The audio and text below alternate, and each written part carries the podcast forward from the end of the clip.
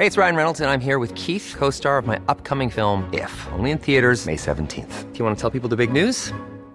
All right, I'll do it. Sign up now and you'll get unlimited for $15 a month in six months of Paramount Plus Essential Plan on us. Mintmobile.com slash switch. Upfront payment of $45 equivalent to $15 per month. Unlimited over 40 gigabytes per month. Face lower speeds. Videos at 480p. Active Mint customers by 531.24 get six months of Paramount Plus Essential Plan. Auto renews after six months. Offer ends May 31st, 2024. Separate Paramount Plus registration required. Terms and conditions apply if rated PG. Ryan Reynolds here from Mint Mobile. With the price of just about everything going up during inflation, we thought we'd bring our prices down. So to help us, we brought in a reverse auctioneer, which is apparently a thing. Mint Mobile unlimited premium wireless. Ready to get 30, 30, bit to get 30, bit to get 20, 20, 20, bit to get 20, 20, bit to get 15, 15, 15, 15 just 15 bucks a month. So, Give it a try at mintmobile.com slash switch. $45 up front for three months plus taxes and fees. Promo rate for new customers for limited time. Unlimited more than 40 gigabytes per month. Slows. Full terms at mintmobile.com. accepté l'invitation. Victor Bout est avec nous. Pour les présentations, de mon côté, je vais dire euh, aux gens qu'ils peuvent googler le nom. C'est tout un phénomène. Faites attention à ce que vous lisez. Il y a énormément de choses qui se disent à son endroit. Mais j'ai envie de le laisser se présenter lui-même, Victor Bout. Comment vous vous décrivez? C'est la même, Victor, euh, c'est normal. But, B-O-U-T, en version française. Comment vous vous décrivez, euh, euh, vous vous présenteriez au public vous-même? Vous êtes euh, un homme Oh. d'affaires? Je n'ai pas un titre spécial. Euh, maintenant, je suis le député de une région de Ulyanovsk. Euh, donc, j'ai été élu en septembre passé en cette législative régionale et euh, commencé à travailler avec euh, tous les problèmes que nous avons dans la région. Euh, et je vais faire tout, tout ce qui est possible d'aider. Beaucoup de questions sur les situations actuelles dans le monde, notamment ce qui vous touche directement en Russie. Mais avant, une ou deux autres questions sur vous, si vous voulez bien, pour peut-être votre passé, pour que les gens comprennent mieux comment vous vous définissez vous-même. Est-ce que vous avez déjà travaillé dans l'appareil militaire russe? Je crois que c'est c'est des renseignements qui sont connus. Vous avez travaillé pour l'armée russe à l'époque? L'armée de Oui, l'URSS? euh, j'ai été officier dans l'armée rouge dans l'Union soviétique, euh, mais j'ai pas travaillé après les, les Russie, après les fins de l'Union soviétique. Vous êtes euh, vous êtes lancé en affaires assez jeune, si je comprends bien. Euh, vous étiez dans la vingtaine? Euh, pardon, répétez encore fois. Um, when you went to business, quand Oh. vous êtes lancé en affaires, how old were you? Comment euh, Oh, j'ai aviez-vous? 20 22, 22 ans, 23 ans, oui. OK. Vous avez raison. Et euh, est-ce que vous êtes d'origine ukrainienne? C'est euh, ça semble être un mystère un peu, votre euh, endroit pour la naissance. Écoute, euh, c'est très difficile de résoudre. Euh, Nous sommes la même peuple, nous parlons la même langue, nous avons la même territoire dans notre histoire.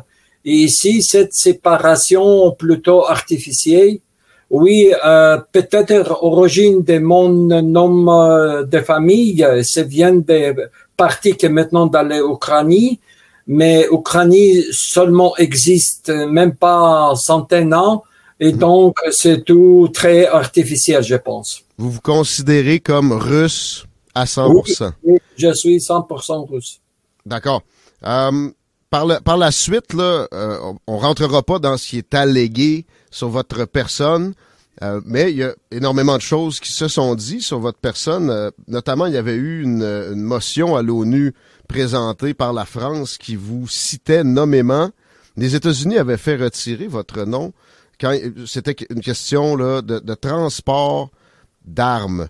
Qu'est-ce que vous dites sur cette question-là? Est-ce que euh, vous avez une compagnie de transport, ça on le sait, mais est-ce que vous avez déjà aussi transporté des armes dans votre euh, carrière en affaires? Euh, écoute, euh, j'avais euh, compagnie de transport aérien, euh, compagnie aérien. Très Et, grosse. Nous avons basé dans l'Afrique, dans les euh, proche médian, au, comment on s'appelle, le Middle East. Et alors, oui, bien sûr, euh, nous sommes été spécialisés de transporter les différents euh, cargos. Et entre-temps, oui, en partie de ça, c'est toujours été des armes, mais c'était tout euh, l'évasion spéciale. Par exemple, j'avais en 94 participé à aider la République française de transporter son contingent quand ils avaient l'opération turquoise pour aider et pour euh, prévenir les génocides dans le Rwanda. Et alors, oui, dans cet avion-là était une grande opération. J'ai transporté armée française. C'est quoi maintenant? Et quel est le problème de transporter les armes aux des gens? C'est pas euh, les problèmes avec ça, c'est pas interdit. Et euh, pour moi, euh, j'avais mon compagnie privée. Et si j'ai reçu le permis de partir d'un pays et arriver à l'autre, c'était euh, conformément le droit international complètement légal. Très bien. Pour ce qui est de euh, la, perception que vous avez vous êtes en politique, vous l'avez dit, vous êtes élu maintenant, et c'est pour un parti d'opposition, si je comprends bien. Votre perception du leadership russe en général, pas juste de Vladimir Poutine. Qu'est-ce que, comment vous percevez la, la tête de l'État russe présentement? Êtes-vous satisfait euh, à 100%, à 80% du travail de l'État russe présentement en général, pas spécifiquement sur la guerre? Bon, euh, écoute, euh, notre président, euh, Monsieur Vladimir Poutine, était arrivé à pouvoir euh, plus que 23 ans au, plus. Il a vraiment gagné son respect et même mon propre respect. Non, pas seulement pour son pour son parole, pour son, mais pour son action. Et initialement, initialement, les gens pensaient ah bien c'est encore quelqu'un qui on est on est euh, on va voir. Mais chaque fois que Monsieur le Président il a dit quelque chose, c'était euh, finalement dans un petit moment réalisé. Et comme ça, il a gagné un respect. Il a gagné un respect non seulement dans parti qu'elle a toujours portée, même dans les secteurs des sociétés que avons les différentes options. Et euh, Monsieur Poutine, notre président, toujours euh, très responsable et toujours en train d'écouter tous les côtés et toutes les opinions dans notre société.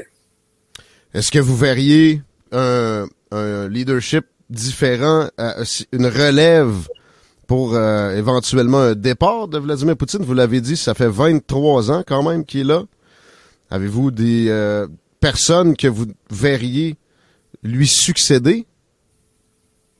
Bon, c'est une question très compliquée. Euh, je pense que oui, nous avons assez les gens qui sont qualifiés d'être euh, en cette position, mais nous avons un vraiment système de démocratie ici, et cette démocratie euh, euh sera possible de avoir l'opinion des peuples. C'est le peuple décide euh, qui est, le peuple qui va choisir les présidents de Russie à prochaine année.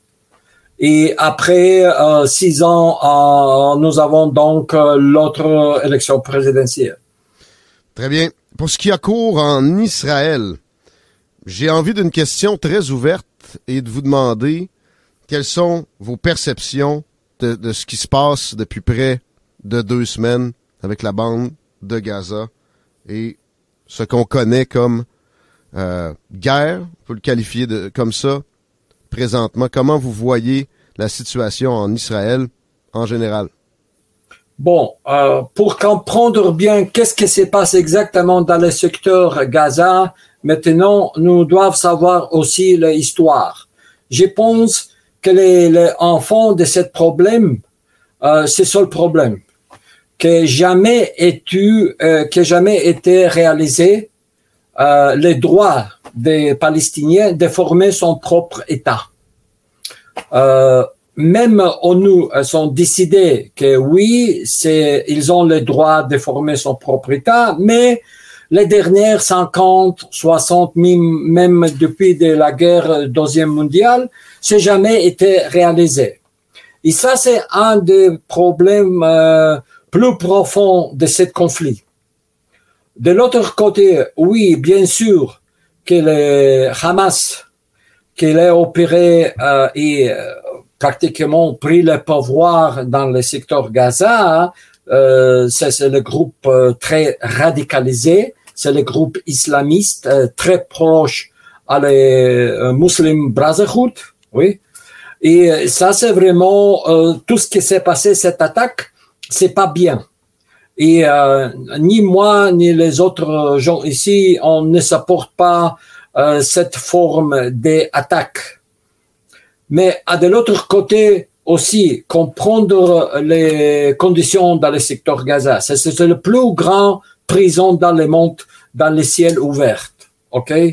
Ni les droits à l'entrée, ni les droits sortis, ni les droits importés, rien. Mhm. Vraiment, ces trois et demi ou quatre millions de personnes là, c'est pratiquement prisonnier. Et de ça, les questions. Pourquoi les Occidentaux jamais eu les possibilités de finalement faire le nécessaire que cet conflit entre les Israéliens et les Palestiniens était résolu. Et solution, c'est très simple. Former les États pour les Palestiniens avec son capital en partie de Jérusalem. Ça va résoudre les problèmes et après, tous les mondes arabes euh, peut-être euh, pouvaient euh, faire en relation et normaliser relation avec Israël. Mais de quelque raison, avec ce système, euh, occidentaux, les mondes occidentaux et les gens qui décidaient cette politique des États-Unis, des Unions européennes, jamais décidé de réaliser cette plan. Les relations entre le Hamas et la Russie, à votre connaissance, euh, il y en a. Il y, a des, il y a même des accords dans certains domaines entre le Hamas et le gouvernement russe. Est-ce que vous considérez que ça devrait être davantage? Euh, écoute, de mon opinion privée, je ne connais pas qu'il y a les contacts officiels entre le Hamas et les euh, Russie. Euh, bien sûr, historiquement, nous avons toujours été aidés à l'organisation de libération palestinienne. Nous avons bonne relation avec euh, euh, autorité de Mahmoud Babas. Euh, Russie, elle est une section de notre consulat général dans les Gaza. Je pense que nous avons environ quelques mille personnes qui avons euh, euh, nationalité russe, sont mariés, ou le quoi, et pour nous, c'est aussi grand problème. D'un côté, nous avons les gens qui sont dans les euh, secteurs Gaza, qui ont les nationalités russes, et à la même temps, environ 30% population d'Israël qui parlent le russe, qui sont les euh, venus de Russie et avec euh, eux nous avons beaucoup de relations, nous avons bien relation avec l'État israélien et nous avons bien relation avec Palestiniens. Au-delà des Palestiniens, on parle régulièrement de l'Iran qui euh, serait carrément derrière, selon certaines théories, les attaques qu'on a vues il y a une dizaine de jours. Vos, vos connaissances des relations irano-russes, je sais que vous parlez persan. Euh, quelques mots sur la, la, posture iranienne actuellement, les dangers que ça peut laisser présager et euh, la Russie avec euh, ce que ce qu'elle pourrait faire peut-être pour calmer les ardeurs de l'Iran parce que là il y a des relations qui sont plus officielles. Euh, bon, écoute, euh, dans qu'est-ce que j'ai vu dans cette situation? Que l'Iran, euh, l'autorité dans les républiques islamiques, euh, islamiques d'Iran était très claire dans son définition. Il est beaucoup fois déjà annoncé si les Israéliens vont pas attaquer ou vont pas intervenir et prévenir les conflits Mais le problème que les Israéliens toujours euh, voudraient attaquer Iran pour un raison à l'autre. Et même ni Iran ni Israël, nous n'avons pas une même frontière commune. C'est toujours les dernières 20 ans, c'est toujours la même histoire euh, des menaces de chaque côté.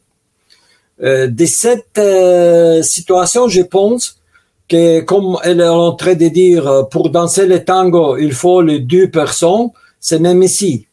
C'est, c'est pas seulement l'Iran qui doit faire euh, quelques actions pour prévenir un grand conflit, mais à la même temps, Israéliens doivent aussi comprendre la, cette situation qu'elle est très grave et euh, faire le nécessaire pour prévenir, pour euh, euh, à peu près avec un, faux, un moyen de communiquer et prévenir un conflit qui peut-être pourra faire un grand problème pour toutes les planètes.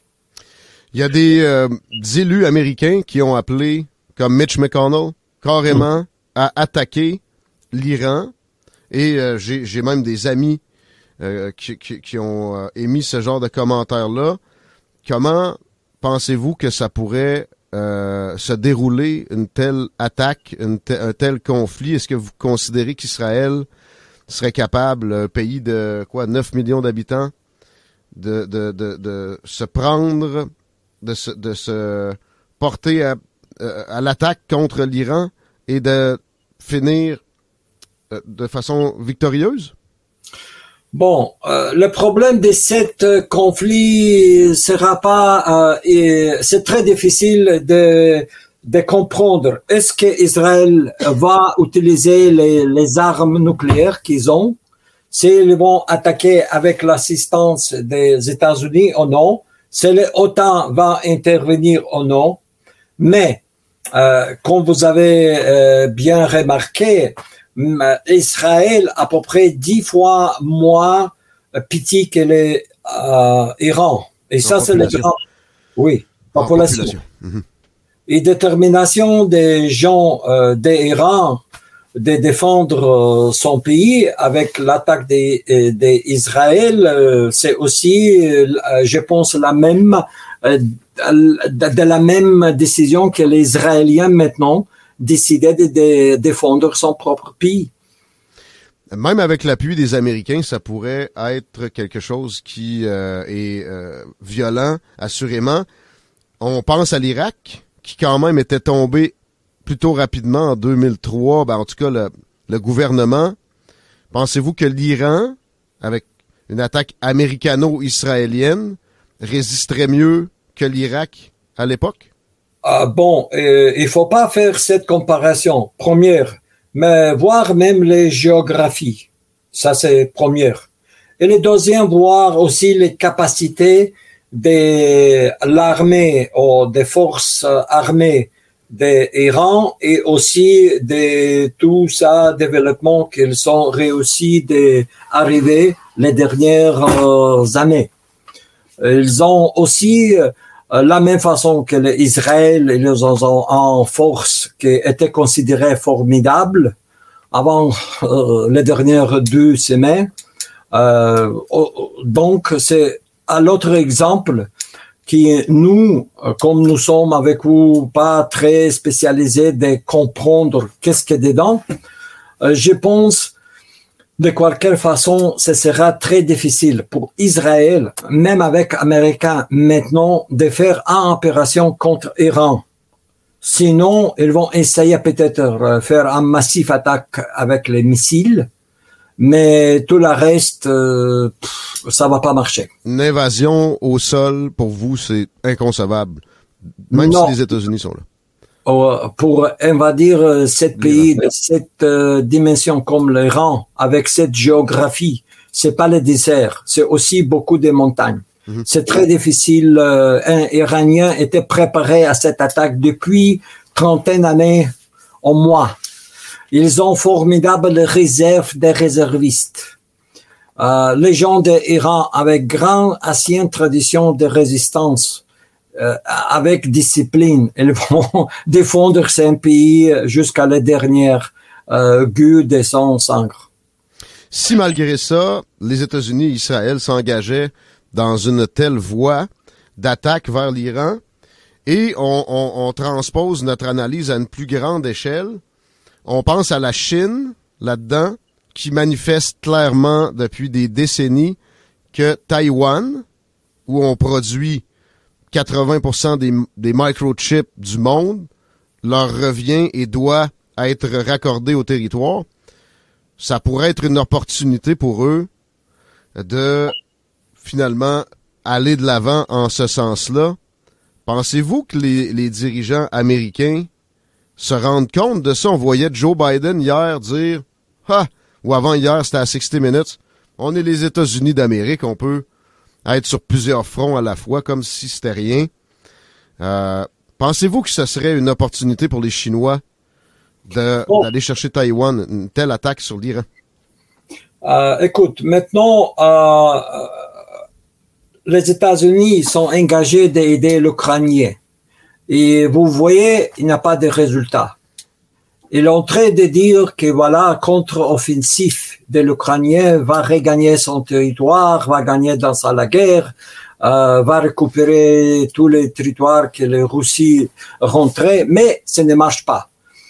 Euh, et vous voyez, les États-Unis, non, non seulement les États-Unis, mais tous les pays membres de l'OTAN ont train d'aider l'Ukraine avec l'argent, avec envoyer son armement, et maintenant, OTAN n'est pas plus capable de produire même assez munitions pour artillerie, de continuer ou d'aider les forces armées ukrainiennes, de même continuer à même de défendre.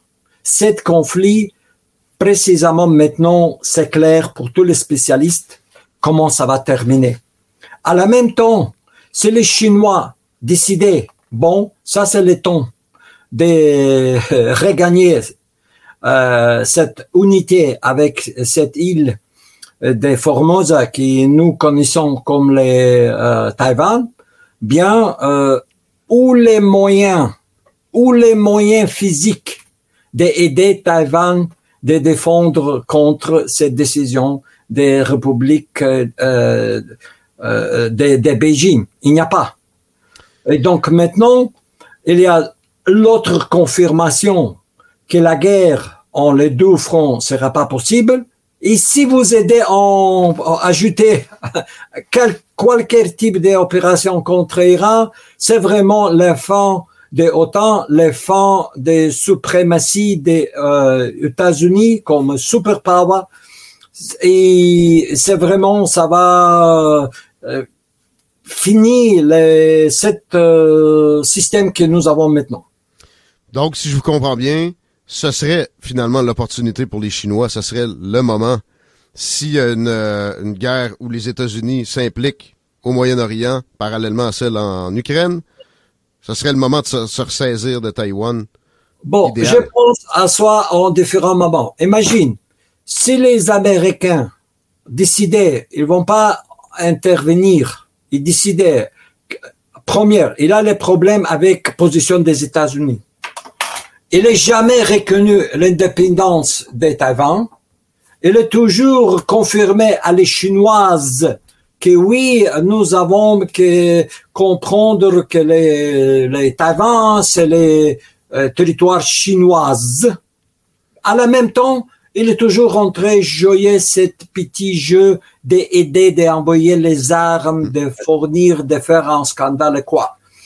Et maintenant, on, on face et maintenant, États-Unis, tellement avons une relation avec les Chine qui quelle situation où cette euh, relation économique s'est congelée ou frappée, maintenant c'est très difficile de dire qui va souffrir plus, États-Unis ou Chine. Mais je pense que dans les États-Unis, si les Chines considèrent de euh, faire un blocade des médecins de fournir euh, tout ce qui sont consommés les États-Unis, ce sera une catastrophe les États-Unis. Mais les Chines ne veulent pas ce conflit première. Et l'entrée de pousser en politique pour dire les Taïwanais, bien, on va voir un, état du système, vous pouvez, avez son autonomie, le quoi, mais historiquement, euh, nous sommes la même peuple, nous sommes la même euh, système. Euh, pourquoi pas renégocier? Pourquoi pas trouver une résolution de ce problème dans les moyens euh, sans la guerre? Et ça, c'est le problème que je pense que maintenant États-Unis trouvent n'importe quel prétexte de euh, nouveau commencer un conflit l'armée pour tous les partis dans le monde où ils trouvent cette possibilité. Première, il y a le lobby des industries qui produisent les armes.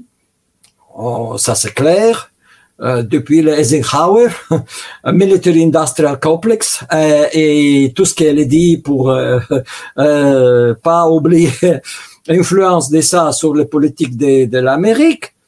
Et euh, en plupart de ça, nous sommes dans les situations où les mondes changé. Il n'y a pas plus un, un superpower dans le monde qui dirige et qui donne les commandes de tout l'autre pays. Euh, maintenant, nous entrons dans une nouvelle époque des où euh, ce n'est pas les, les, blocs divisés en deux comme était entre l'Union soviétique et les États-Unis formés sous deux groupes.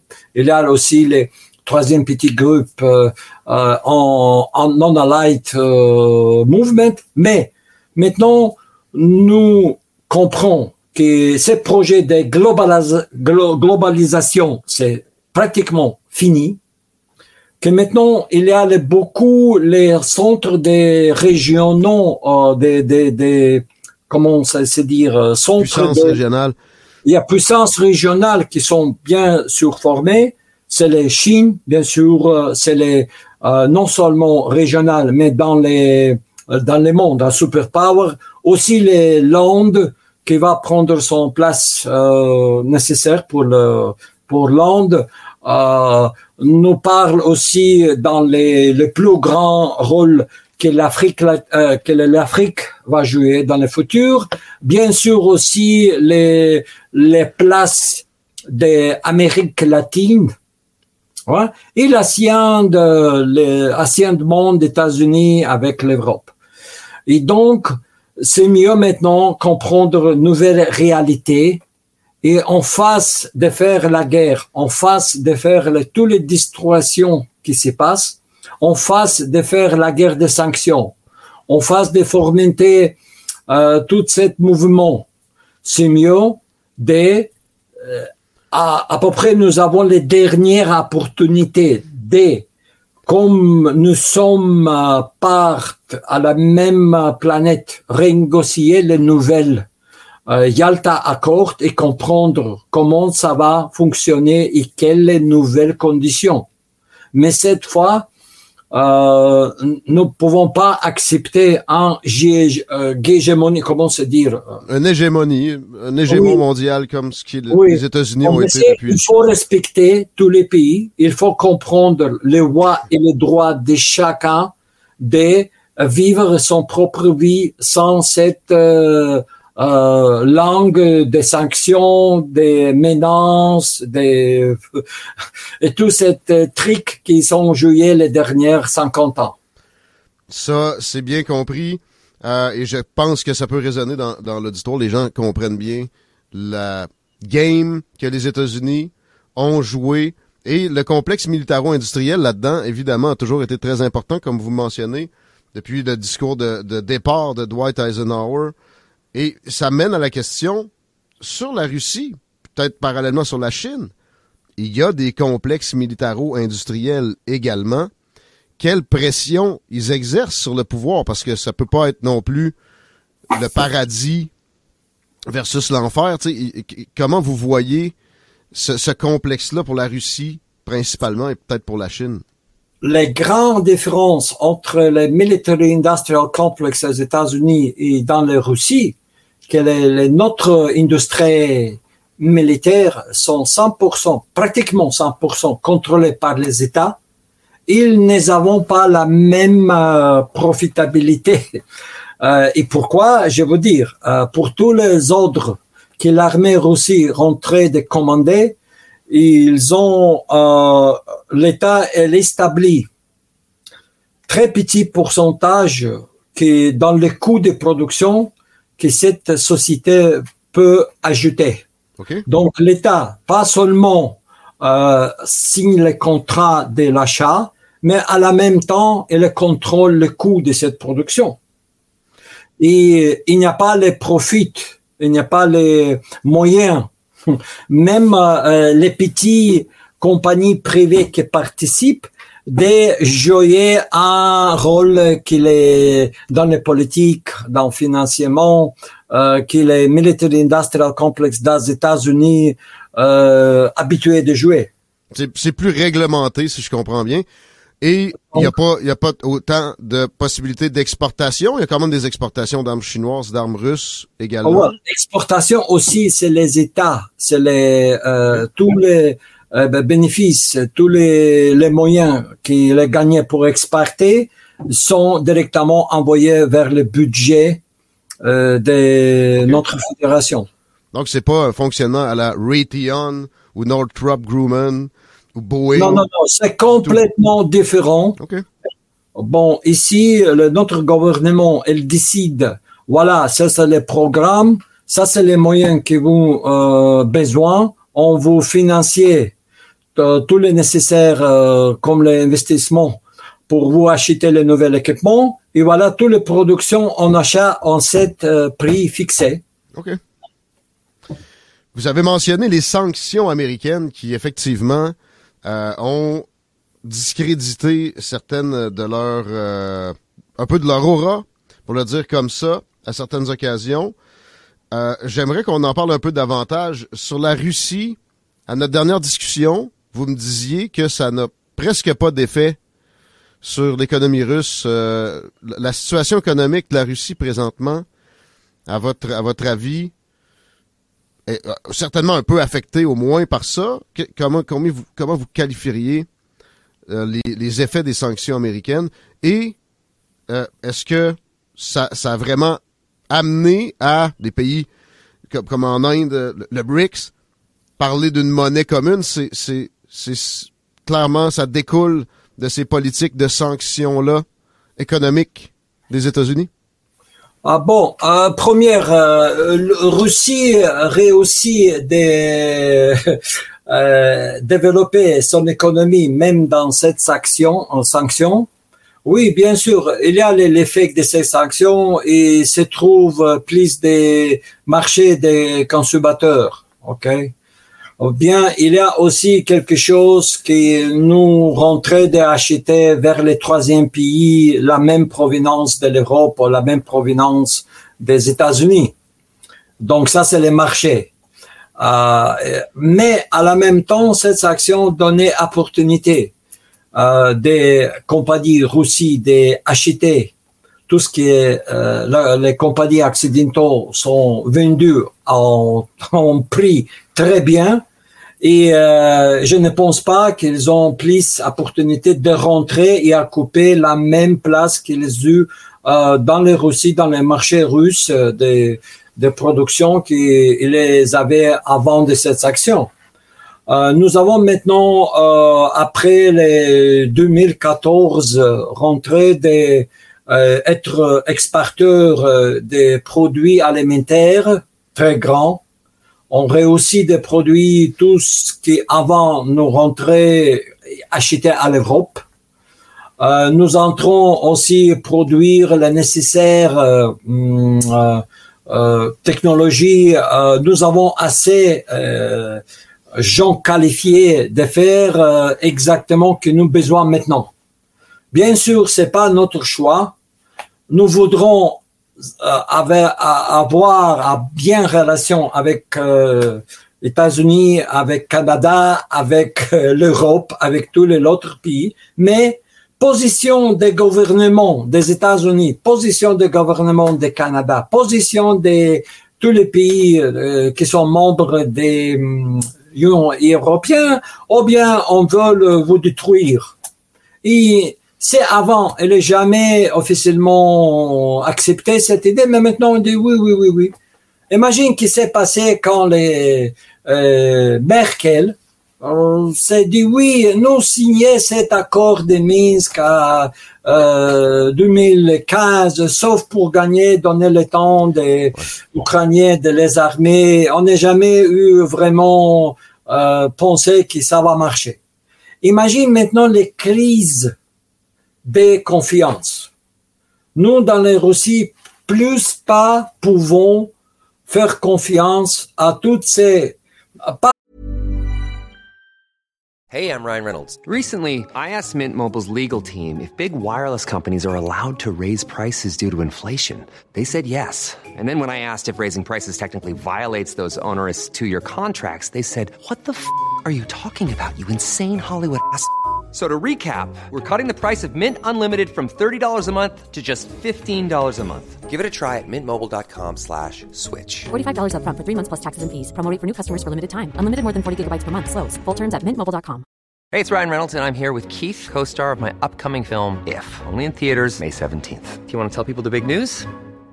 All right, I'll do it. Sign up now and you'll get unlimited for $15 a month in six months of Paramount Plus Essential Plan on us. Mintmobile.com slash switch. Upfront payment of $45 equivalent to $15 per month. Unlimited over 40 gigabytes per month. Face lower speeds. Videos at 480p. Active Mint customers by 531.24 get six months of Paramount Plus Essential Plan. Auto renews after six months. Offer ends May 31st, 2024. Separate Paramount Plus registration required. Terms and conditions apply if rated PG. Pas seulement les paroles, mais pour, même pour les documents. Si les États-Unis signent quelque chose, ou les garanties qu'ils vont faire ça, réaliser, oh, ils vont dire non, non, non, sauf on a signé, mais ça c'est, euh, euh, avec les Russes, vous pouvez signer n'importe quoi, ça, ne compte pas. Et ça, c'est qui détruit euh, les euh, droits internationaux, ça c'est qui détruit les euh, normes des relations entre les pays. Et ça, c'est, je pense, que c'est le plus grand problème que nous avons maintenant, sauf le problème de la troisième guerre mondiale, qui est le conflit dans les Gaza pour euh, commencer à n'importe quel moment. Un petit mot sur le conflit euh, en Serbie aussi, avant de, de, se concentrer davantage sur l'Ukraine, si vous voulez bien. Euh, Est-ce que vous voyez là un potentiel d'escalade euh, d'une grande envergure? Ça, ça, a demeuré à date euh, de, plus petite envergure. Qu'est-ce que vous qu'est-ce que vous avez comme observation sur le, conflit Kosovo-Serbie? Bon, euh, mon opinion est suivante. Ce conflit dans les euh, avec les Serbies, quand les, les, tous les pays OTAN ont train de bombardier les Serbies pour accepter en conditions qui sont forcées sur eux avec la guerre euh, civile que euh, euh, les, tous les territoires des ex-Yougoslavie avaient et après avec situation avec le Kosovo, toujours rester ce conflit congelé mais pas résoudre. résoudre. Et en face de créer en euh, exemple, voilà le Kosovo, nouvel territoire, nouvelle république, nouvelle, sans penser bien quelles les conséquences, quelle est euh, l'histoire de ce territoire, comment on peut vraiment résoudre ce problème euh, pour euh, d'avenir, pour euh, pas avoir ce conflit en futur? Mais je pense que les globalistes, ils cherchaient l'autre formule, ils toujours cherchent planter quelque chose, comme les bombes qui va exploser explode n'importe quel temps quand ils veulent presser cette euh, clé pour, pour faire cette explosion. Et ça, c'est ce qui se passe avec tout ce conflit, même conflit ukrainien. C'était clair euh, depuis le début avec cette situation. Euh, États-Unis, l'OTAN, elle est bien connue que ça, c'est, euh, ça va menacer les sécurités de Russie. Et c'est pas possible de séparer les gens entre Russie et l'Ukrainien, c'est avoir un conflit. Et voilà, nous sommes maintenant ce conflit. C'est la même chose dans les conflits dans les euh, euh, Serbia, C'est la même chose avec cette euh, tension que le Pakistan et l'Inde avons maintenant, et c'est la même chose les conflits dans le Proche-Orient. C'est toujours les, les idées des euh, comment s'appelle les, anglo-saxons? Euh, et euh, contrôler, diviser et diviser pour mieux régner. Oui, pour mieux régner. Je comprends. Vous parlez de globalisme.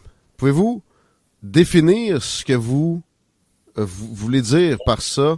C'est euh, un peu tabou ici. Dès qu'on prononce le mot, on peut se faire traiter de colibet. Euh, Et ça, c'est le plus... Ah, maintenant, voyez comme ça situation. C'est très simple. Voyez maintenant, qu'est-ce que les valeurs du globalisme C'est détruire les humanités. Pourquoi? Nous, comme l'humanité, nous sommes forts quand nous avons plusieurs cultures, plusieurs langues, plusieurs euh, formules de vivre. Bien? Culture. culture. Que nous toujours euh, vont conserver, que nous reçus de notre parents. Que nous obligés de passer notre culture à notre enfants. Que nous vont continuer notre tradition de notre religion euh, comment on est habité. Mais globalisation, ils veulent détruire ça tout.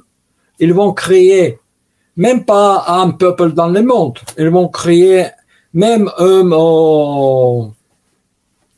ils vont créer quelque chose qu'on n'est jamais connu. Pourquoi? C'est plus facile pour eux contrôler. Si les gens ne comprennent pas son culture, s'ils ne connaissent pas son histoire, ils ne connaissent pas de son peuple sont venus de quoi? Pourquoi euh, nous utiliser ça? Qu'est-ce que signification dans notre langue des mots qu'ils ont utilisés? Quelle est la signification de notre culture, des rituels, de tout ce qui fait nous un grand, un fort humanité? Et cette grande force de l'humanité, c'est des différents partis, différentes cultures, différents peuples, différentes civilisations qui font nous très, très forts pour résister, pour survivre. Ici, nous avons la même culture, la même langue. Et nous n'avons pas de différence entre les, hommes ou les, dames qui nous avons autorisé n'importe quelle fantaisie sexuelle, que nous avons euh, écoute, dans 25 ans, il n'y a pas plus les gens qui vont euh, exister. Et ça, c'est la guerre contre l'humanité. Et pour nous, ici en Russie, on veut ces conflits, même dans l'Ukraine, qui nous sont maintenant en défense des civilisations, des humanités en cette fois. Pourquoi? Vous avez que les, dans l'Ukraine, ils sont même les formations des homosexualistes, des transgenders et cette euh, euh, formation des, des bataillons des nazis, c'est quoi? C'est exactement les forces qui veulent détruire non seulement Russie, nous sauf les premiers objectifs de son attaque. Pourquoi? Pour que nous avons les, les voix de dire non, on va pas jamais ça accepter. Qui qui veut ça? vous avez mentionné les nazis. Est-ce que ce serait une espèce de, de continuation de, des nazis allemands? Vous avez, la dernière fois qu'on s'est... Exactement. Écoute, les formations, euh, maintenant dans les Ukrainiens, les formations des euh, les néo-nazis, ils sont ouvertement euh, marchent dans les rues avec les laciens symbole des SS Division Galicia, qui sont participés de tuer juifs, qui sont participés de tuer euh, des les gens de Pologne, des gens de Russie, des gens d'Ukraine, des gens de n'importe quel. Tout ça. Et maintenant, ils sont héroïsés. Même qu'est-ce qui s'est passé dans votre parlement avec cette, excusez-moi, euh, problème? Oh, il ne connaît pas que les sept anciens messieurs qui l'ont de euh, faire la guerre contre les Russes, apparemment, il est membre de cette Nazi euh, Division of euh, Hitler. C'est quoi? Si nous oublions l'histoire, qu'est-ce qui s'est passé 80 euh, avant, nous n'avons pas le futur. Et ça, c'est le problème. Écoute, ici dans les Russies, il y a chaque famille qui sont perdus quelqu'un dans la guerre deuxième mondiale. Dans les mon famille, j'ai perdu mon deux grands euh, pères pour ça. J'ai le connu. Ils sont Hmm. tous tombés dans la guerre. C'est la Et Russie qui a eu le plus de victimes dans la Hein? guerre. C'est la Russie qui a eu le plus de victimes dans la Deuxième Guerre mondiale. Oui. Et, et imagine, dans ces 25 millions qui nous sont perdus dans la guerre deuxième mondiale, la plupart de ces pertes étaient les, les pertes civiles, pas les militaires. On les avait seulement les 8 millions pertes de, de effectifs de l'armée rouge et la reste, c'est les civils. Ça, c'est quoi? Ça, c'est pas génocide? Mais on ne parle pas de génocide. De ça. On ne fait pas cette, euh, euh, euh, mon- monétisation de faire les, trucs. On comprend qu'est-ce que c'est, dans chaque famille dans la Russie, on connaît tr- très bien qu'est-ce qu'est la guerre. Mon deux grand-mère toujours dit, oh, n'importe quoi, sauf la guerre. Imagine. Et ça, maintenant, il voulait faire la guerre avec nous. On, dans les dernières 100 ans, il n'y a pas une seule génération dans les Russies qui sont pas perdus presque tout. Révolution. Ah, première guerre mondiale. Révolution. euh, euh, passer les collectivisations dans les, après les deuxième guerre mondiale, après le collapse de l'Union soviétique. Écoute, nous sommes habitués. On va euh, débrouiller, on va survivre. On, on- on va parler plus précisément justement du conflit avec l'Ukraine présentement. On remonte un peu dans le temps. On s'est parlé cet été hors d'onde avant que n'ait lieu ce qui a été appelé une mutinerie ou une, révolution avortée, euh, semble-t-il menée par Evgeny, euh, Evgeny Prigozhin. On envisageait même peut-être une entrevue avec lui. Le connaissiez-vous bien, Evgeny Prigozhin? Bon, euh, j'ai été quelques fois avec Monsieur Prigozhin. On était ensemble dans quelques visites euh, dans les différentes régions dans les pays. Et il est aidé euh, beaucoup euh, quand j'ai été dans les prisons des États-Unis. OK? Et pour nous, pour tous les peuples de la Russie, il a toujours été un héros. Et son père, pour nous, c'est très grave tra tragédie jusqu'à maintenant. Donc, euh, qu'est-ce qui est vraiment passé? Peut-être euh, euh, maintenant, c'est très petit temps qui s'est passé pour comprendre exactement qu'est-ce qui s'est passé. Mais vous voulez dire au moment de la, la rébellion euh, pour ce qui s'est passé? Oui, c'est vraiment, on n'est pas toujours les, euh, comment se dire, qu'est-ce qui est vraiment passé? C'était pas vraiment en rébellion, rébellion. Il a toujours dit, euh, bon, je voulais euh, changer de régime, ok? Son demande, c'était complètement différent. Il a demandé des changements de commandes dans l'armée, au plupart. Il a demandé quelque autre chose. Bien sûr que c'était pas bien à tout de faire ça pendant le temps de guerre. Et bien sûr, il est euh, faire le pas bien choix de faire euh, cette démarche à ce moment.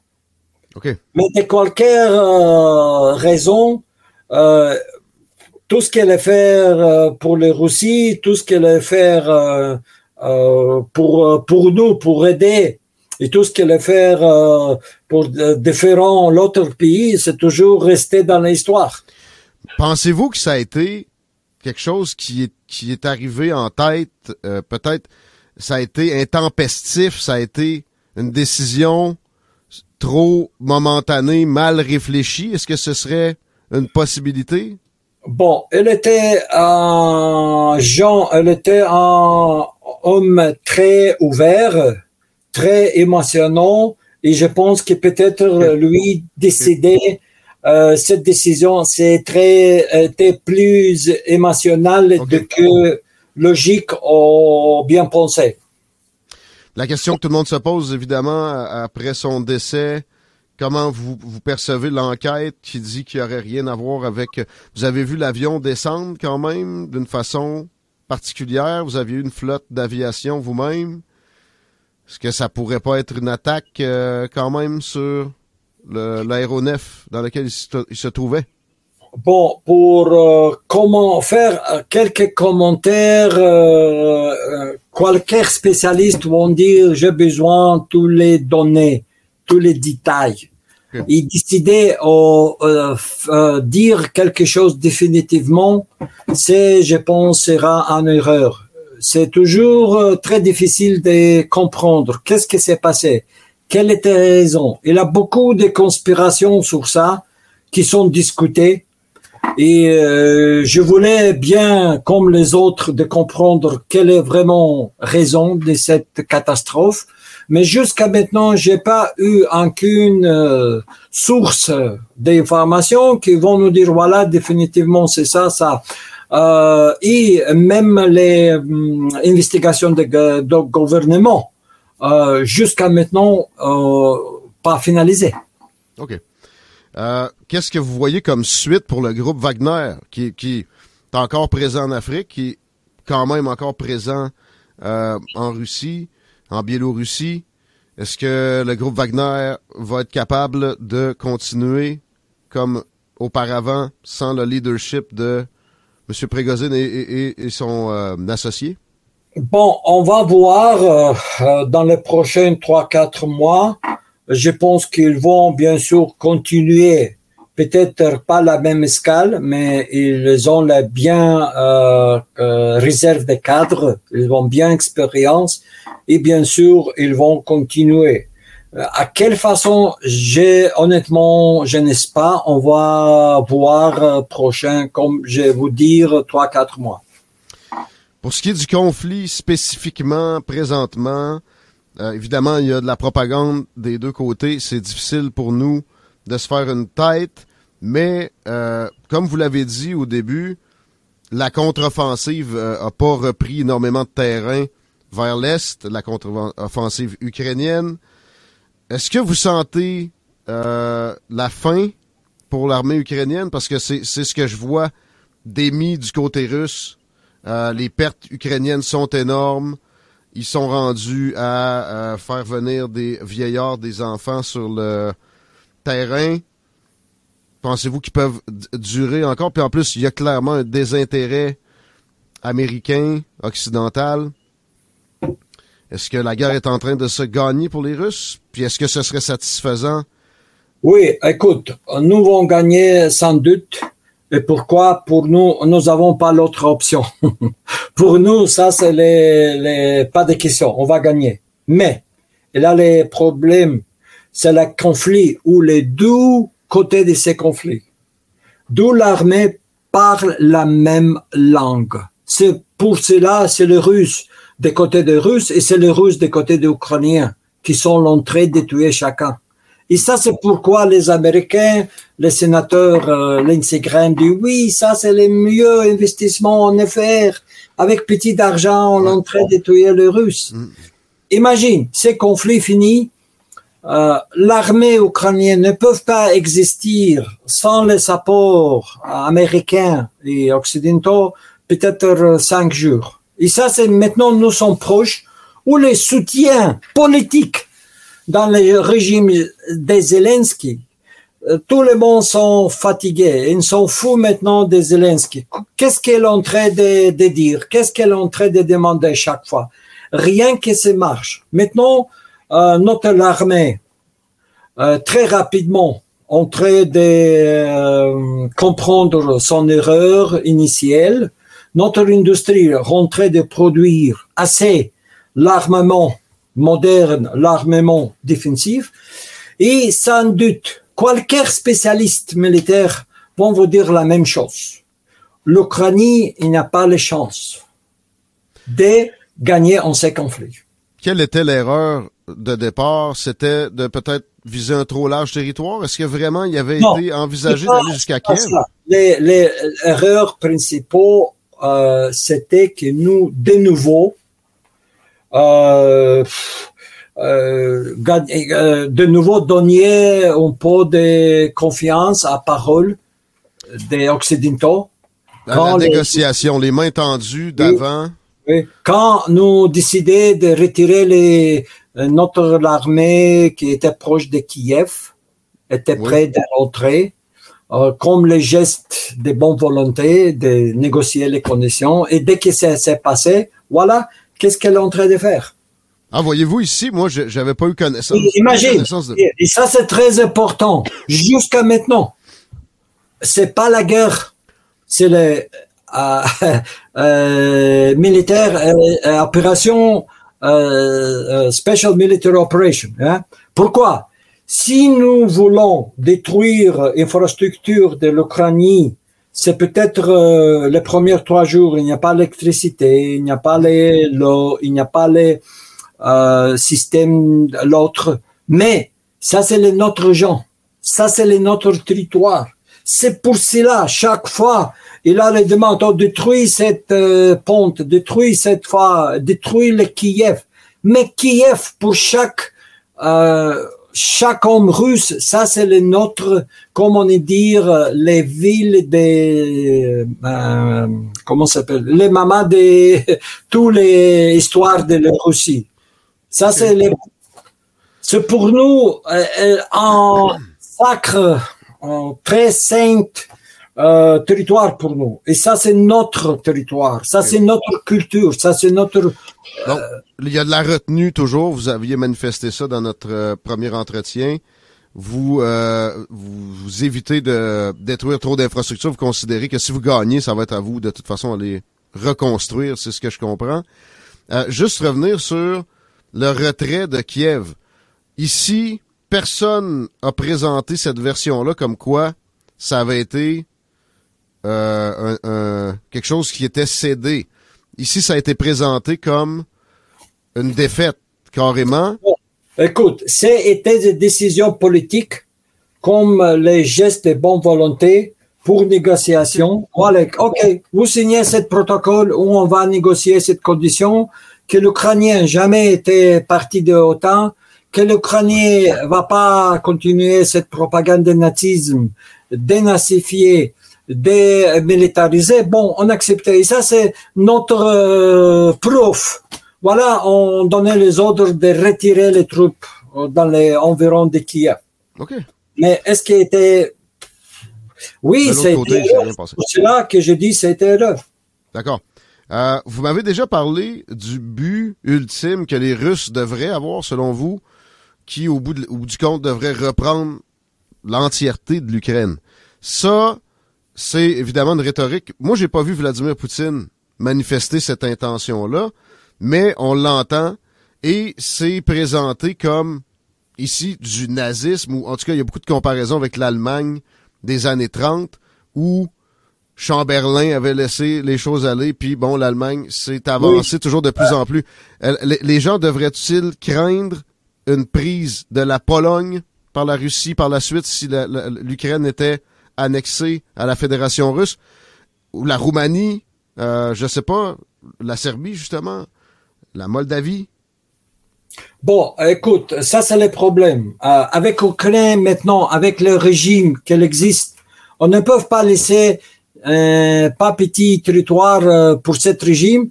C'est comme quand vous faites leur opération de retirer les cancers. Vous devez retirer tout, sinon ils vont vous tuer. Hein? L'autre jour. C'est la même chose ici. On doit liquider ce système. Après, ce sera la même que passé avec euh, ces quatre nouvelles régions où on va faire le référendum.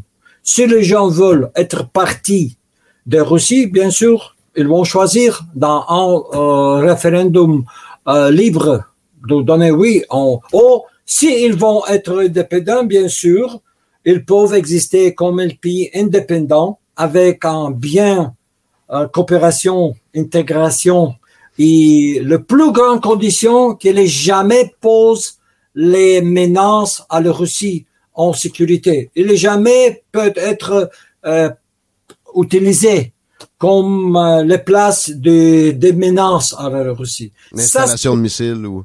Oui. Ça, c'est les conditions euh, les plus importantes pour nous.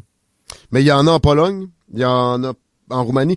Euh, ces pays-là devraient-ils craindre un gain total de la Russie en Ukraine? Est-ce que il y a des gens qui, ça, c'est venu à vos oreilles, voudraient continuer à étendre ces gains-là s'ils arrivaient? Écoute, euh, problème avec Pologne, que le problème que les Polonnes maintenant utilisent cette situation de gagner financièrement le soutien. Maintenant, les Polonnes sont devenus les, les plus grands partenaires euh, des États-Unis dans l'Europe. Donc, ils euh, respectent qu'ils vont les piller tous les coûts associés avec ça et les menaces de l'attaque de la Russie, c'est une maintenant très bien business. Imagine, c'est toujours les, les, les États baltiques, c'est toujours dit, oh, les Russes vont nous attaquer, vont nous attaquer. Si nous voulons attaquer les Baltiques, ça va être les, très différentes histoires. Mais nous n'avons pas, on accepté son indépendance, mais s'ils vont continuer à poser menaces pour les Russes, on va regagner ce territoire. Bien sûr. Très bien. On est en, fin d'entrevue, il nous reste euh, quelques minutes. Je veux y aller un peu plus généralement. J'ai une question d'auditeur. On change de registre, à moins que vous vouliez faire un ajout sur la situation en Ukraine pour terminer là-dessus, spécifique, que vous vouliez amener à la connaissance des gens au Québec, en France. Euh, on, on passerait à des questions un peu plus euh, dans divers enjeux. Là, on a, on a été euh, sur votre personne à date, sur la guerre euh, en Israël, sur la guerre en Ukraine. On vient, on ira avec une question d'auditeur. Et euh, c'est quelqu'un qui clairement a lu, je pense bien, quelques papiers sur vous qui peuvent dire des, des choses euh, de, de toutes sortes de registres. La question est, est la suivante. Avez-vous déjà parlé à Oussama Ben Laden? C'est un, un auditeur qui demande. non, j'ai jamais eu euh, euh, et j'ai jamais pas voulu parler avec ce type qui en font ses créations de la même euh, États-Unis. D'accord? Euh, votre avis général sur Justin Trudeau? Une facile. Écoute, je ne peux pas euh, euh, passer les limites euh, des civilités, ok? Mais je pense que votre peuple euh, doit avoir un dirigeant qui est le plus, plus, comment se dire, le plus préparé de guider ce grand pays du Canada à la future et pas être un petit chien des Américains. Votre perception justement sur le poids du Canada dans le monde, euh, qui a un PIB quand même qui ressemble à celui de la Russie, est-ce que avec un meilleur dirigeant, facilement, pensez qu'on pourrait faire plus, avoir plus de d'ascendant sur les affaires internationales. Il y a eu des époques où on était très fort. On a inventé, inventé des casques bleus, entre autres sous, sous Mike Pearson. Écoute, ici, le problème toujours, nous doivent, on a discuté, on doit maintenant comprendre qu'il n'y a pas les pays exceptionnels, qu'il n'y a pas les pays très grands ou très petits, qui nous doivent respecter le choix et le droit de chacun. Ça, c'est la seule réception que nous, les hommes, peuvent habiter dans la paix dans cette planète. Sinon, nous allons finir dans la guerre troisième nucléaire où toute l'humanité va évaporiser. Connaissez-vous un peu le mouvement séparatiste du Québec? Avez-vous déjà entendu parler de ça? Oh oui, bien sûr, euh, c'est très très populaire. Euh, je, me rappelle quand le général de Gaulle l'entrée de proclamer vivre le Québec euh, libre. Bon, écoute, c'est de nouveau. Et on nous sont déclarés, et ça c'était dans les statuts, que chaque peuple a le droit de self-détermination, comment s'appelle les, les même détermination par, par soi-même. Donc, oui, par un soi-même. référendum gagnant pour le Québec serait reconnu par la Russie où, où vous seriez euh, dans les sphères décisionnelles, par exemple. si les, cette référendum, ça va respecter, ça va passer dans l'environnement, et les gens dans le Québec, avec majorité, on ne parle pas même la majorité comme était dans les Crimea ou même dans les, cette 14 régions qui étaient dans cette euh, opération militaire. Disons 60 et plus pour cent, et nous avons que c'est sa portée pour toutes les populations, qu'il n'y a pas les problèmes avec les gens qui parlent anglais dans le Québec, qu'il est toutes les communautés qui parlent l'anglais, qui parlent français, ils ont la même droit. Je ne, je ne vois pas le problème pourquoi Russie vont pas reconnaître l'indépendance du Québec. Parlant d'indépendance, il y a des gens qui euh, pointent du doigt euh, un certain degré d'immigration et, disent que ça, correspond mal à de la souveraineté. C'est des choses qui se, qui se disent ici dans certains mouvements. Très peu d'immigration en Russie par le passé, puis évidemment maintenant. Comment euh, vous expliquez ça? Que, que est-ce que c'est la, la Russie qui s'en contente bien? Est-ce qu'on devrait y avoir plus d'immigration en Russie? C'est les grandes aussi discussions dans les sociétés russes sur l'immigration, mais nous avons euh, euh, aussi très différentes migrations. La plupart de l'immigration dans la Russie, c'est l'ancienne République de l'Union soviétique de l'Asie centrale. Et là, à peu près, nous étions dans le même pays les gens qui viennent ici, au plupart, euh, connaître bien les langues, connaître bien notre histoire, connaître bien la culture. Et on sait, on n'est pas vraiment un grand problème. Et, au plupart, les majorités de ces gens, ils ne veulent pas sauf venir ici d'avoir les bénéfices des systèmes sociaux. Ils viennent ici pour gagner l'argent, travailler. Et plus grand partie de ces travailleurs, ils travaillent ici et envoyer l'argent vers son pays. Et nous besoin, bien sûr, beaucoup d'immigration pour raisons économiques. Nous sommes le deuxième pays dans le monde pour l'immigration après les États-Unis, je pense. Nous avons chaque année, je pense, les dernières euh, six ans quoi, environ 10 ou 12 millions des émigrés chaque année. Dans, et c'est plupart les gens qui viennent des républiques anciennes de l'Union soviétique. C'est euh, 85 ou plus pour cent de ça. Et ça, c'est les différences. Bien sûr, nous avons maintenant le problème avec les euh, générations qui n'étaient pas bien membres le temps de l'Union soviétique, qui sont intégrés, mais ça, c'est le problème qui nous, ici, doivent faire le nécessaire effort de préparer ces gens qui veulent venir euh, pour nous. Deuxième, ces gens qui viennent pour nous, ils besoin pas les visas. OK? Pour eux, des fois, quand dans euh, cet ancien euh, territoire euh, République de l'Union soviétique, euh, beaucoup de gens, des peuples gens, l'âge, ils besoin de travail, ils trouvent ça ici. Pourquoi pas?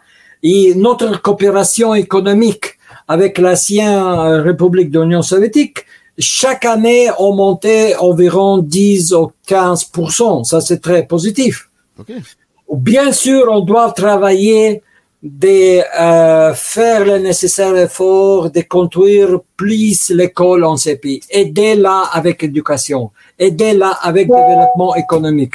Et ça va nous aider euh, beaucoup de prévenir les problèmes avec l'immigration que vous avez euh, dans les mondes occidentaux où les gens qui sont immigrés complètement ne veulent pas être intégrés, complètement ne comprennent pas le quoi.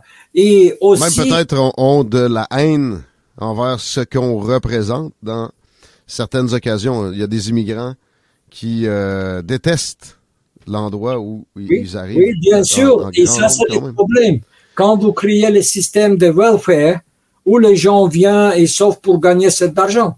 Mhm. Et l'entrée de rire, tu dis, écoute, ça c'est comme le quoi, ça c'est les... Pourquoi pas? On va recevoir cet argent et faire rien. Victor Bout, merci. Je pense que c'est bénéfique pour le public c'est euh, apprécier votre présence. Qu'est-ce que vous faites dans les prochaines semaines, prochains jours? Euh, avez-vous euh, des, des, des plans politiques? Comment on peut vous suivre aussi, peut-être, si on est curieux de voir les développements pour vous? Pour des prochaines Ah. semaines? Bien, euh, quand j'allais préparer et prêter de faire mon Telegram canal, j'allais aussi passer l'information. Donc, euh, les gens dans le Québec euh, peut-être peuvent suivre et comprendre quelles nouvelles euh, dans les Russie. Et s'il y a l'autre projet des médias, j'ai aussi passé vous l'information. Extrêmement apprécié. Merci encore. Bonne Merci beaucoup. Merci, merci. Victor Bout. Entrevue généreuse d'une heure avec euh, ce phénomène des très très présent dans les relations internationales, dans euh, la géopolitique depuis des décennies. Puis bon, de façon insoupçonnée. Je vous demande de, de, de, de prendre, oui, avec parcimonie, comme vous le faites, s'il vous plaît, avec tout invité qu'on peut avoir, ses propos, mais de aussi considérer réellement, de, montrer de l'ouverture dans l'écoute de ce que vous venez d'entendre là. Vous écoutez Politigui, correct? Merci.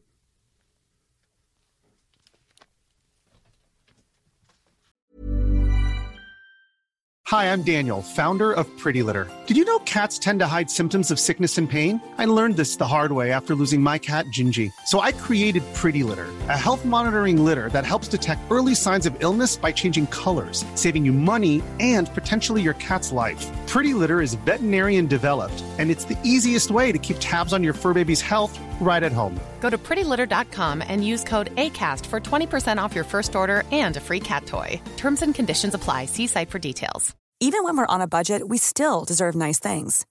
Quince is a place to scoop up stunning high-end goods for 50 to 80% less than similar brands. They have buttery soft cashmere sweaters starting at $50, luxurious Italian leather bags, and so much more. Plus, Quince only works with factories that use safe, ethical, and responsible manufacturing. Get the high-end goods you'll love without the high price tag with Quince. Go to quince.com slash style for free shipping and 365-day returns.